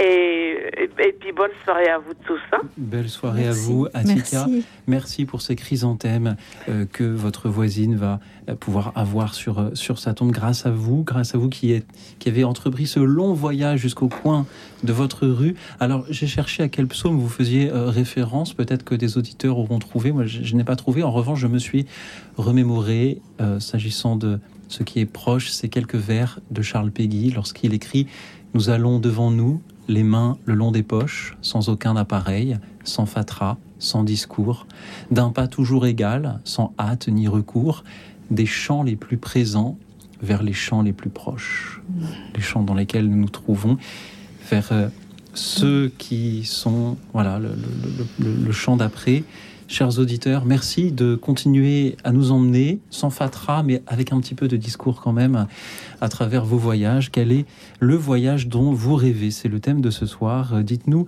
quelle en est la destination, qu'elle soit au coin de votre rue ou à l'autre bout du monde. Qui aimeriez-vous voir au terme de ce voyage et comment celui-ci devrait-il vous transformer? Témoignez-en en composant le 01 56 56 44 00 le 01 56 56 44 00 pendant que nous prenons une nouvelle petite pause musicale. C'est un peu la, stabilité tout au long du voyage que nous allons entendre euh, chanter. Euh, on entendra dans les paroles Into this house we are born, into this world we are thrown. Dans cette, nous sommes nés dans cette maison et jetés à travers ce monde. Et paisiblement, nous écoutons The Doors, Riders on the Storm. Radio Notre-Dame.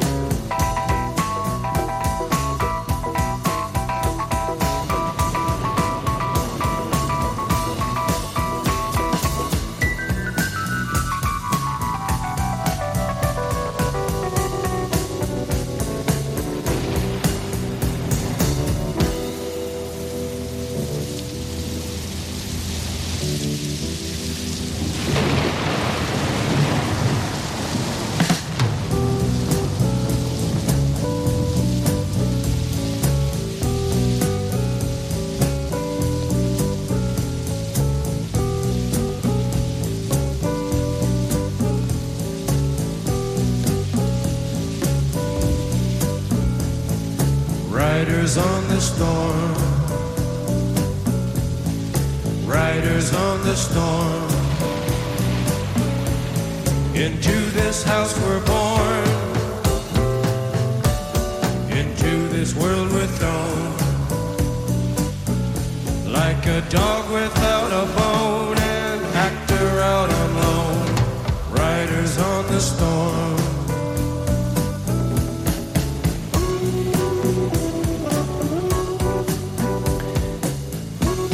Écoutions Riders on the Storm par The Doors. Et peut-être que vous aussi, en les écoutant, avez-vous envie d'enfourcher une moto et de traverser la nuit et peut-être l'orage pour vous rendre dans une destination lointaine? Laquelle est-ce, chers amis? Dites-nous où vous aimeriez que cette moto vous emmène, ou si ce n'est pas une moto, peut-être un avion, un cheval, une planche à voile, ou simplement euh, vos quelques pas au coin de votre rue?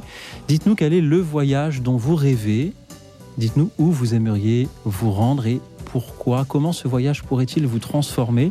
Dites-le nous au 01 56 56 44 00, le 01 56 56 44 00. Et c'est au tour de Jean-Louis d'être avec nous. Bonsoir Jean-Louis. Bonsoir Alexis, bonsoir à vos deux équipières. Euh, euh, vous parliez, Louis Auxil, de, de voyage en moto. Bon, là, je, ben moi, mon, mon, mon- le, le plus voyage que, que je me rappelle, c'était mon voyage de noces de trois semaines en mobilette. Ah bon, je vais pas le raconter, j'avais déjà raconté une fois en plein hiver, enfin bref. Mais ce que je voulais surtout vous dire, ben, c'était mon, mon- le voyage au bout de mes rêves. Parce qu'il m'arrive souvent, quand je m'endors, eh ben, la nuit, ben, je fais des rêves. Et je fais des rêves où je voyage souvent, en surtout en ce moment d'ailleurs. Alors des fois, je suis au bord de la mer, des fois, je suis, ben, je vole. Et c'est marrant d'ailleurs parce que je suis tout léger. Hein, je peux voyager comme ça. Oh, ben, c'est chouette, hein, j'ai plus de rhumatisme, rien, c'est impeccable. Mais, euh, moi, ça m'arrive aussi. Euh, moi, je dis souvent, je suis toujours en pèlerinage. Depuis 85 ans, je suis en pèlerinage. Je suis le chemin, je suis le chemin de la vie. Hein. Et c'était, euh, j'attends aussi la fin. Et au bout du pèlerinage, ben, mais j'ai toujours aimé l'aventure, hein. Souvent l'aventure. Bien. Et au bout du pèlerinage, ben, ça sera l'autre monde. Et l'autre monde, ce sera une nouvelle aventure. Ouais, ça, bon. Et, hum, bon, moi aussi, ça m'arrive souvent quand je vois, euh, par exemple, la, la nuit, la, la pleine lune. Surtout quand la lune est, est entière, toute ronde, ben, je dis, et même euh, quand j'étais plus jeune, je regardais souvent la jumelle. Et vous voyez plus ou moins les, les cratères. hein. Et tiens, j'aimerais bien faire un tour là-haut. hein. Et moi, mon rêve, ça serait faire aussi un, un voyage eh bien, dans la station spatiale internationale. Parce que là, il n'y a plus de pesanteur, on est tout léger, c'est impeccable. Et je dis souvent, pour l'instant, ben, je suis obligé voyager au bout de mon balcon. hein. bon, ben, bref, arrêter mon petit bavardage parce que pour encore en raconter un enfant, bon, je laisser de la place aux autres. Jean-Louis, c'est une grande joie de, de vous entendre. Le voyage dont vous rêvez, c'est la Station spatiale internationale pour pouvoir vous passer de, euh, du déambulateur, de ce qui, voilà, vous, pour Ah pouvoir oui. vous déplacer plus facilement. Et, et plus loin que, que votre balcon. Merci Jean-Louis du fond du cœur. Restez avec nous. Peut-être que euh, Marie-Ève Umry ou Jacqueline Kellen aimeraient vous répondre. Moi, ce, qui me, ce qui- ce qui me touche euh, dans votre prise de, parole, c'est qu'on oublie bien souvent quand on est capable de marcher, de se déplacer facilement, on oublie à quel point justement on a de la chance tout simplement. Et, chaque euh, mouvement est un cadeau. Euh, voilà, donc vous nous le rappelez et, je trouve que c'est précieux ça de goûter justement euh, à la joie qui peut être la nôtre, de faire un pas devant l'autre et même de marcher sur son balcon. Oui, et même sur mon balcon, j'étais toute l'après-midi aujourd'hui, il faisait très beau, mais ça m'arrive de rêver sur mon balcon, hein, et de regarder le ciel, de regarder bah, les, où, les voitures qui passent. Sur le deuxième étage, je les gens qui passent, les gens qui rigolent. Enfin bon. euh, Donc, depuis votre balcon, vous voyagez déjà un peu sur euh, la station spatiale. Euh, Ah. euh, voilà. non, alors, on voit Vous les avions, là, plutôt. Il voit pas la station spatiale, là, on ne peut pas la voir, mais enfin bon. Non, mais vous pouvez l'imaginer. Oui.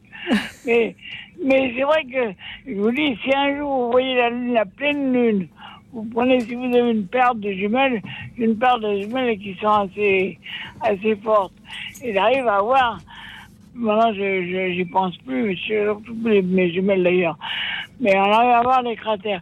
Je pensais aussi une chose, j'avais l'âge de 10 ans à peu près, je faisais une collection de timbres. Et à l'époque, on avait, c'était les colonies françaises, les et j'ai encore ma collection de timbres. Euh, L'Afrique équatoriale, l'Afrique occidentale française, ou tous les pays étrangers, pas mal de timbres. Et ben rien qu'en regardant la collection de timbres, on voyage à travers les timbres. Ah oui, ça c'est très joli ce que vous dites. Oui, oui, bien sûr, des images euh, euh, du temps, comme du temps où on ne connaissait pas, il n'y avait pas la télévision, les films, etc. Et donc il y avait juste un petit cirque qui venait sur la place pour dire à quoi ressemblait un lion ou un éléphant. Je trouve ça extraordinaire. Moi, je vous trouve très intrépide et très audacieux hein, de, de viser, euh, de viser les stations spatiales ou le, euh, oui, ou un voyage interplanétaire. Mais euh, vous nous rappelez que euh, le rêve est infini. Le rêve est voilà Ah oui. est gratuit, gracieux, il est infini. Donc continuez de rêver infiniment. Je trouve ça magnifique. Merci Jean-Louis. Je vous en prie. C'était. Et puis, ben, et continuez pour l'émission, ouais, puis... Eh bien, nous allons justement continuer, ça tombe très bien. Jean-Louis, merci d'avoir été avec nous euh, ce soir. Je salue euh, certains, auditeurs qui, à force de, vous écouter, peut-être sont partis en voyage subitement. C'est pour ça que nous ne parvenons pas à les joindre, alors qu'ils avaient de très belles choses à nous dire. Je salue Gérard, Anne-Marie de Nantes ou Monique de Courbevoie, chers amis. Si, euh, vous pouviez nous rappeler, si vous êtes toujours avec nous, ce serait formidable. Pendant que nous écoutons Adrienne, qui nous appelle de Nîmes. Bonsoir Adrienne. Bonsoir, Luoxil et aux invités et aux auditeurs. En fait, euh, j'ai fait une recherche euh, au niveau notarié pour euh, retrouver euh, mon aïeul. Enfin, c'est- ma grand-mère qui était orpheline de sa maman à 4 ans et c'est sa grand-mère maternelle qui l'a élevée avec beaucoup d'affection. Et si elle n'avait pas été entourée d'autant de dire de, de bonté, euh, elle n'aurait pas eu certainement le bonheur après d'avoir beaucoup de joie dans, dans sa vie et, euh, et sa trajectoire de vie aurait été totalement changée parce qu'au niveau familial, c'était des gens qui étaient donc euh, bourgeois et, et le père était très très strict et il n'avait pas du tout d'élan affectif envers elle. Enfin voilà, donc je- ce que je veux dire, c'est que j'ai vraiment recherché, parce que c'est euh, un parent âgé qui m'avait raconté, même ma grand-mère à l'époque, et, et j'avais à cœur de, de retrouver la tombe euh, de cette euh, aïeule. Fait que j'ai euh, j'ai fait toutes les démarches notariées, j'ai allée dans les villages, bon, et j'ai retrouvé la tombe qui était pratiquement abandonnée et que dans la commune était susceptible de récupérer. Et, là, j'ai donc fait l'entretien de, cette, de ce lieu et, et j'ai eu une très grande joie parce que je sentais qu'il y avait, comme dire, euh, un lien qui s'était donc euh, tissé et que sur le plan spirituel, il y avait, si vous voulez, euh, pour moi, euh, voilà, une, une joie intérieure très forte. Merci Adrienne. Le voyage est aussi celui C'était un de... voyage, si vous voulez, je ne compte pas Oui. considérer que ce soit un voyage, mais j'ai vraiment fait des déplacements, j'ai cherché, mais j'étais quand même euh, euh, dans cette euh, dire, euh, euh, espérance que j'arriverai certainement à retrouver ce lieu et que voilà, il y aurait cette, ce côté donc de dire, euh, intime, dire d'âme euh, je me sentais totalement bouleversée. Voilà. Adrienne, merci. Le, le voyage est aussi celui de la redécouverte de, de ses racines. Jacqueline Voilà. Guénin. Oui, mais même sur les racines, il y a ce, euh, ce devoir sacré euh, qui, est, hélas aussi, est euh, euh, souvent euh, fracassé de nos jours, puisqu'il n'y a plus. euh, je trouve que notre siècle se caractérise, notre époque, par la perte terrible du sens du sacré. Euh, il y a certes les églises, les temples, les synagogues, mais il y a euh, des lieux, euh, comme on dit maintenant, sanctuarisés. Il y a les hôpitaux, il y a les cimetières euh, qui devraient être inviolables, absolument. Euh, et je trouve que, enfin, c'est pas je trouve, euh, depuis que l'humanité est humanité, il y a ce respect dû aux défunts, qu'ils soient ou non de notre famille. Mais je trouve que ce respect est absolument magnifique. Et je comprends, en effet, que quelqu'un comme vous euh, recherche, en effet, pour rendre hommage à quelqu'un euh, qui resterait euh, anonyme. C'est assez terrible. Moi, dans, dans ma famille, c'est la même chose. On m'a dit, enfin, ma mère, qui n'est plus de ce monde, m'avait dit Bon, ben voilà, maintenant, il n'y a plus, on dit concession à perpétuité, ça n'existe plus. Elle me dit Maintenant, c'est tous les 30 ans, je crois. Elle m'avait dit ben, Tu paieras, etc. Ce n'est pas une grosse somme, tu paieras. Et puis, après toi, si tu peux encore, et puis après, tant pis. Et je trouve ça assez terrible, enfin, c'est lucide, mais terrible de se dire euh, Bon, euh, à un moment, en effet, euh, la tombe, sauf si on a été très connu, très célèbre, la tombe sera réutilisée ou sera rasée, etc. Donc là, il y a quelque chose, oui, qui peut faire frémir. Donc je trouve ça très beau de cette démarche, avec en effet les tracas administratifs, ça je, connais aussi, d'aller chercher en effet où se trouvent les restes d'un être, d'un être aimé ou d'un être euh, de la famille. Oui, c'est bien. Oui, c'est important. C'est une, une quête, euh, une quête de soi à travers, euh, à travers la, la quête de, de, de l'ancêtre. Euh, et, et pour euh, rebondir sur, euh, sur ce que vous dites, Jacqueline, euh, moi, ce qui m'interroge beaucoup, c'est le, le développement massif euh, du désir d'incinération à notre époque. Alors, bien sûr, ce sont des décisions intimes, il ne s'agit pas de juger l'autre. Euh, mais effectivement, pour moi, d'abord, euh, se faire brûler, c'est pas anodin, à mes yeux en tout cas.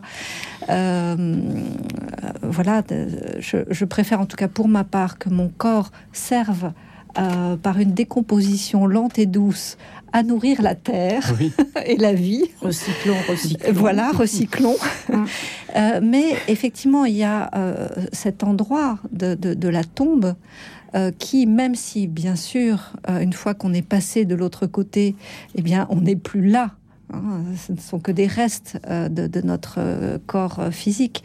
Mais néanmoins, à travers ce, ce lieu-là, il y a quelque chose qui reste dans le, le symbole et qui peut faire repère pour les générations qui, qui nous suivent.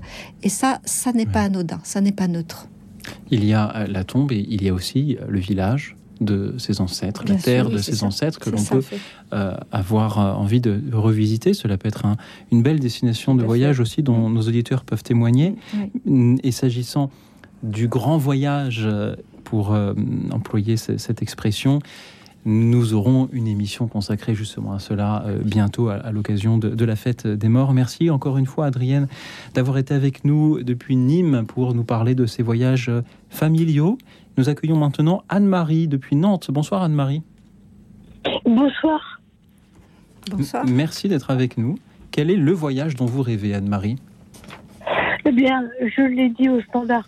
Voilà, c'est pas tellement un voyage, mais je voudrais rencontrer le pape. Et je, j'ai bientôt 80 ans, je suis malvoyante et, j'aimerais rencontrer le pape. Mais je ne sais pas comment on fait. Alors, il y a plusieurs moyens. Euh, y aller, se faire remarquer, se, se faire élire présidente de la République également, Ah oui. mais c'est- des procédures qui sont longues et compliquées. Oui. Qu'aimeriez-vous lui dire, Anne-Marie, au pape? Euh, D'abord, j'aimerais lui dire que je ne le vois pas, mais que je l'aime quand même, et je voudrais le toucher. Là, là, là, vous- oui. Au moins toucher son vêtement. Mais c'est intéressant ce que vous nous dites, Anne-Marie, parce que ce soir, nous proposions donc aux auditeurs de nous dire quel est le voyage dont ils rêvent, et tous nous ont parlé de destination euh, physique, réelle ou, ou, imaginée, mais qui restent des lieux. Et pour vous, le, pape est représentant l'Église et il devient lui-même un lieu sur lequel on, a envie de se rendre, euh, si j'ose dire, comme s'il était euh, euh, comme s'il était universel et, intemporel, et comme s'il était un, roc euh, sur lequel on, puisse compter. Euh, Anne-Marie, merci beaucoup. Peut-être que Jacqueline Kellen-Marie Avumri, vous avez envie de, réagir à ce vœu d'Anne-Marie qui, qui, qui a bientôt 80 ans, qui est malvoyante et qui souhaite rencontrer le pape, tout simplement. Moi, je me demande simplement, je ne connais pas, euh, mais il me semble, il devrait y avoir des, voyages ou des pèlerinages spécialisés euh, pour certaines personnes, non? Enfin, le pape, il n'est pas, on ne peut pas lui rendre visite à toute heure du jour et de la nuit, mais je suis sûr, comme vous dites, il n'accueille pas que les chefs d'État. J'espère bien. Il y a euh, l'audience euh, chaque hebdomadaire, bien ah, sûr, à laquelle on peut assister, on peut le, voir, mais euh, on ne peut pas s'adresser directement à lui, hélas. et encore moins le toucher. Et encore moins le toucher. J'imagine. Mhm. Mm. Bah, j'ai le sentiment que il est un sanctuaire en fait pour vous, le, pape à lui seul, à travers ce que ce que ce que ce rêve là que vous nous partagez. Euh, moi, je suis orthodoxe, alors euh, le, culte papal n'est pas très développé chez les orthodoxes. Euh, le pape n'est pas saint en soi parce qu'il serait pape. ce qui n'empêche pas qu'on puisse avoir un amour très profond pour le pape, que l'on soit de, quelque église que l'on soit. Euh, mais je trouve ça très beau, en tout cas, que vous ayez ce, ce désir-là profondément ancré en vous, parce que ça signifie, euh, à mes yeux, que le pape euh, incarne pour vous quelque chose d'absolument essentiel et, peut-être même porteur d'une vie nouvelle, puisque vous avez ce désir de le toucher. Il y a vraiment quelque chose qui est de l'ordre de la, de la rencontre, qui va au-delà des mots. Hein, qui va dans, le registre de la perception et étant euh, malvoyante, euh, eh bien par le toucher, vous accédez à une réalité subtile de la personne. Mmh. Et donc ça, je voilà, je trouve ça très beau ce, désir ardent qui est le vôtre. oui, mais il y a le, pape voyage aussi. Oui. Je me souviens, j'avais, enfin, je n'avais pas serré la main en effet du pape de Benoît XVI, mais il était passé à Paris, par exemple. Donc je pense que ça peut être aussi c'est une, possibilité, une occasion. Merci C'est le pape qui va venir à vous, Anne-Marie. Il y a un, un, autre récit de, de, rencontre avec le pape que l'on peut lire dans ce livre de Paul Babelot, du Mékong à la place Saint-Pierre, l'histoire d'un volontaire des missions étrangères de Paris en Thaïlande qui décide de faire un petit tour en vélo avant de rentrer. Puis finalement, il a tout fait à vélo. Et donc de la Thaïlande jusqu'en France, en passant par euh, la place Saint-Pierre, où il a été reçu par le pape. Il a pu, euh, lui, euh, serrer la main. Voilà, et si on sait faire du vélo, on peut effectivement peut-être être reçu par le pape. C'est une autre possibilité. Merci Anne-Marie d'avoir été avec nous. Nous avons juste le temps d'écouter Françoise. Bonsoir Françoise. Oui, bonsoir. moi, je voudrais aller à Tamaracet sur les pas de, du père de Foucault et aussi euh, au Liban à la vallée du Bonheur mhm. et, et, voir la tombe de Saint-Charbel. Merci de me répondre. Merci beaucoup euh, Françoise. Tamanrasset, un lieu aujourd'hui hélas inaccessible, au moins pour euh, des raisons de, de sécurité des personnes à ma connaissance, du moins, peut-être que des auditeurs me contrediront, mais où l'on pourrait en effet suivre les pas de euh, Saint Charles de Foucault.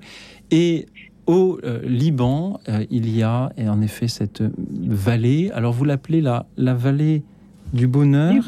Est-ce qu'il s'agit de la Kadisha? Oui, c'est ça. Oui, c'est ça. La vallée de la Kadisha, qui est un, en effet un, lieu extraordinaire, cette espèce de, ce, canyon au, milieu d'une vallée euh, remplie de, monastères troglodytes ou de monastère en monastère en, quelques pas. Merci beaucoup Françoise de, voilà, de nous y avoir emmenés. et en particulier de, parler de, de Tamanrasset, parce que c'est à la fois un lieu qui nous touche par les personnes qui y sont passées et par le fait que c'est un lieu qui aujourd'hui nous est inaccessible. Et le voyage dont vous rêvez, c'est d'aller dans ce lieu-là. C'est un peu une espérance de, réconciliation et, de paix que vous portez dans, notre émission en, rêvant de pouvoir un jour retourner euh, à Tamanrasset. Merci beaucoup. Françoise, est-ce que Marie-Ève Jacqueline Kellen, vous aimeriez, vous êtes inspirée par euh, cette, envie de Françoise? Euh, en, tout cas, Saint-Charles de Foucault est, vraiment celui qui, comme, euh, comme, euh, tous ceux qui ont été euh, décapités en Algérie, les fameux moines de Tibérine, qui nous rappelle combien être chrétien, c'est être capable de vivre sur une terre qui n'est pas forcément chrétienne et de vivre dans l'amour incarné de, de l'autre, au point de pouvoir offrir sa vie. Euh, et c'est ça la, liberté totale à laquelle le Christ euh, nous donne accès, c'est de ne plus nous appartenir à nous-mêmes et de pouvoir témoigner jusqu'à ce prix-là. Et, c'est en ça que ben, des, saints comme, comme Charles de Foucault euh, nous, nous portent dans l'au-delà de nous-mêmes, hein, puisque là, on incarne vraiment hein, le fait d'être témoin du Christ totalement. Oui, moi, c'est la figure de, Saint Charbel que je trouve magnifique. Très humble, très limpide, très rayonnant. Euh, mm. Je ne suis pas allée dans cette vallée de la Kadisha, mais euh, les écrits de, Saint Charbel nous sont accessibles en français. Et donc, c'est une très belle figure, euh, oui, pour notre temps aussi.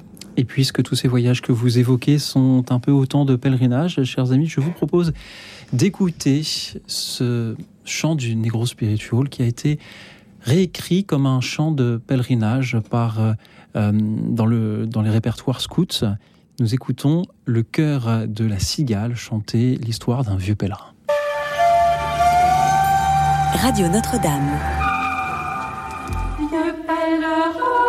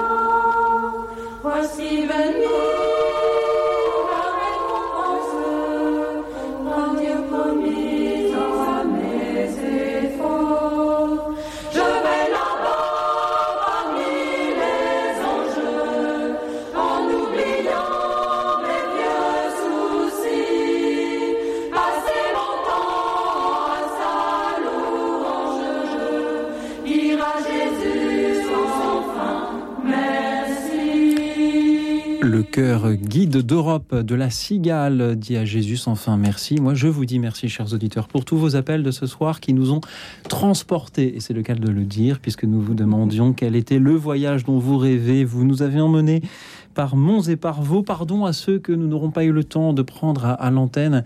Je vais essayer de vous citer rapidement. Je salue Jeanne qui a fait en 2008 un voyage en euh, Terre Sainte et aimerait euh, pouvoir y retourner. Elle aimerait aussi, si on lui offrait un billet, se rendre à Dakar et en, Amérique. Merci Jeanne, merci à Christiane. Elle souhaite aller en Hollande sur les pas de Eti Ilsoum, cette jeune femme juive qui s'est euh, convertie et a fini en camp de concentration. Christiane, figurez-vous que la présidente de l'association des Amis d'Eti Ilsoum sera dans cette émission la semaine prochaine et que nous pourrons bien sûr aborder son histoire euh, en cette occasion.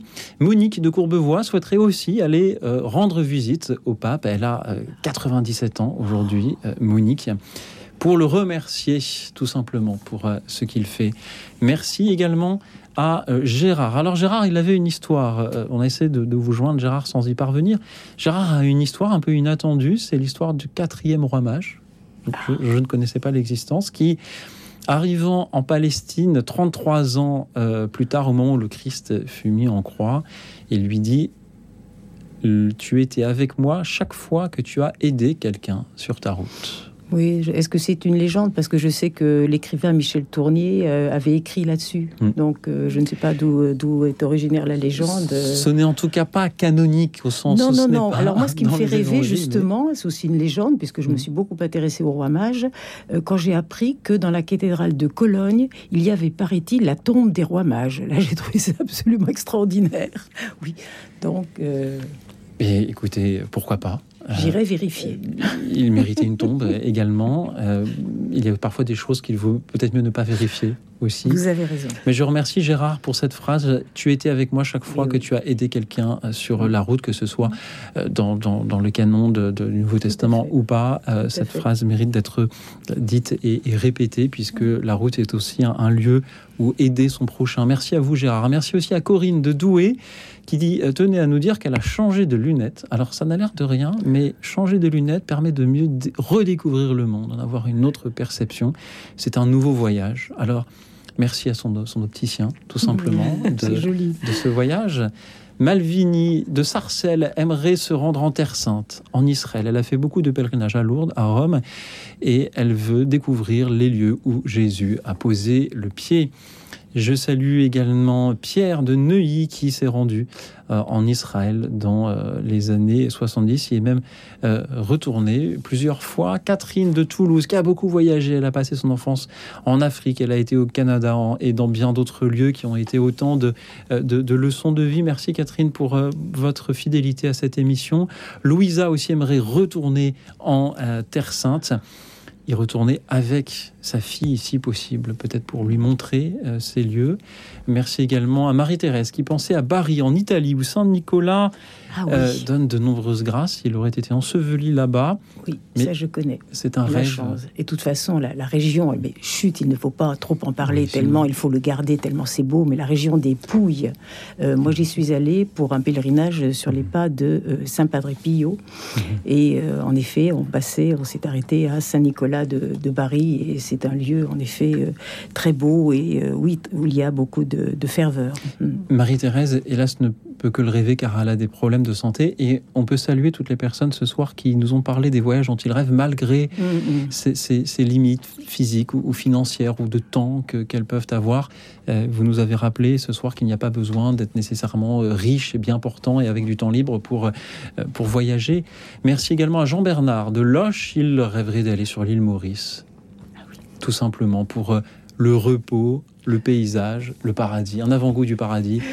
Je salue Rosemary de euh, Seine-et-Marne qui euh, voulait réagir au témoignage de cette auditrice Anne-Marie qui voulait voir le pape. Et elle nous dit que c'est possible. Alors elle ne nous dit pas pourquoi. Alors il faudrait que, nous, nous, ayons plus de temps pour l'écouter. Et Rosemary aimerait, comme un oiseau légère, aller voir Jérusalem. Et enfin, Sandrine, le plus grand et le plus beau voyage, c'est de rester avec le Seigneur. Elle nous invite à voyager euh, dans, euh, dans le royaume. Tout hmm. simplement. Merci Sandrine. Merci aussi à tous ceux qui nous suivaient en direct sur la chaîne YouTube de Radio Notre-Dame. Euh, je salue Angeline, Jean-Michel, Régine, Patricia et tous les autres. Je me permets une petite remarque. Je constate que ce soir, nous avons eu plus de voyageuses que de voyageurs. Oui, Est-ce que les, temps euh, seraient à, voilà, à, ce que euh, ces, dames aient plus envie de, voyage que ces messieurs Ou est-ce simplement les hasards On a eu euh, pendant longtemps le temps des grands explorateurs. Et mhm. Eh bien maintenant, c'est le, temps des, femmes qui voyagent. Oui, il y a eu aussi Alexandra David-Nel. il y a eu de hein. tout temps de, des femmes qui ont voyagé. Et d'ailleurs, ça fait une transition parfaite vers une, une dame qu'on appelait la Dame du Mont c'est-à-dire Madame Lebrec au Mont Saint-Michel, euh, qui a été la fondatrice du Club des explorateurs euh, au siècle passé, euh, qui comptait Théodore Monod, qui comptait tous les grands explorateurs finalement français du siècle passé, et qui avait cette magnifique maison au mont qui donne sur la baie, qui s'appelle le Vieux Logis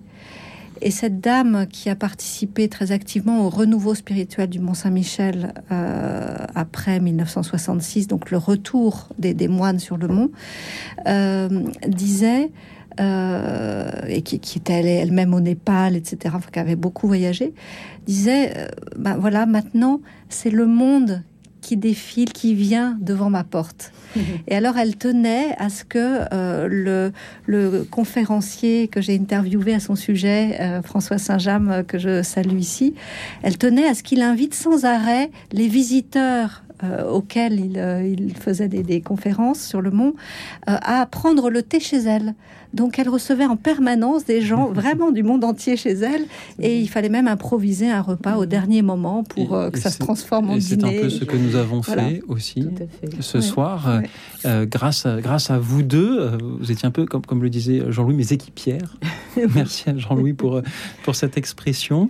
Et, ce que je voulais dire, pardon, à travers Madame Lebrec, c'est que quand on ne peut pas voyager soi-même physiquement, eh bien on peut rencontrer l'autre qui vient d'ailleurs sur le pas de notre notre palier. Alors je pensais à ça parce que justement ces deux, deux dames et euh, qui ne peuvent pas, enfin physiquement, et puis même ça paraît difficile de rencontrer ou le pape. Ou, euh, je me dis en pensant justement à Toby, euh, l'homme âgé et malade, enfin qui ne voit pas, qui ne peut pas s'aventurer sur les chemins et qui a besoin d'une de, chose essentielle, de retrouver ce trésor perdu qui est le trésor de la connaissance et aussi la lumière perdue, de déléguer. Je pense que si on n'a pas un fils, une fille, de missionner en effet un ami ou une amie chère, mhm. euh, je pense que ça fait partie de la communion des saints, euh, de déléguer quelqu'un pour aller justement voir euh, ou le pape ou demander une faveur. Je pense que ça, ça devrait être tout à fait faisable. Merci pour mm. cette idée. Merci d'avoir été là ce soir pour écouter nos auditeurs, nos auditrices, nous transporter. On peut vous retrouver dans vos ouvrages. Marie-Ève Humry, Cette grâce sur le chemin de Compostelle aux éditions Salvator et Jacqueline Kellen, bien sûr, dans vos nombreuses publications. La dernière étant Le temps de la bonté, le livre de Toby qui sort demain aux éditions du Cerf. Merci d'avoir été là, toutes deux, pour euh, écouter nos auditeurs qui ont été merveilleux ce soir. Merci à toute l'équipe d'écoute dans la nuit, Nicolas qui était en régie pour euh, réaliser cette émission, Philomène et Arlette au standard pour prendre vos appels. Merci de nous avoir transportés. Je pense que la destination suivante sera celle de nos oreillers. Alors une douce nuit. je vous la souhaite, chers auditeurs, douce, tranquille, pleine de rêves de voyage et reposante. Vous en aurez besoin car demain, où que vous alliez, sera un grand jour.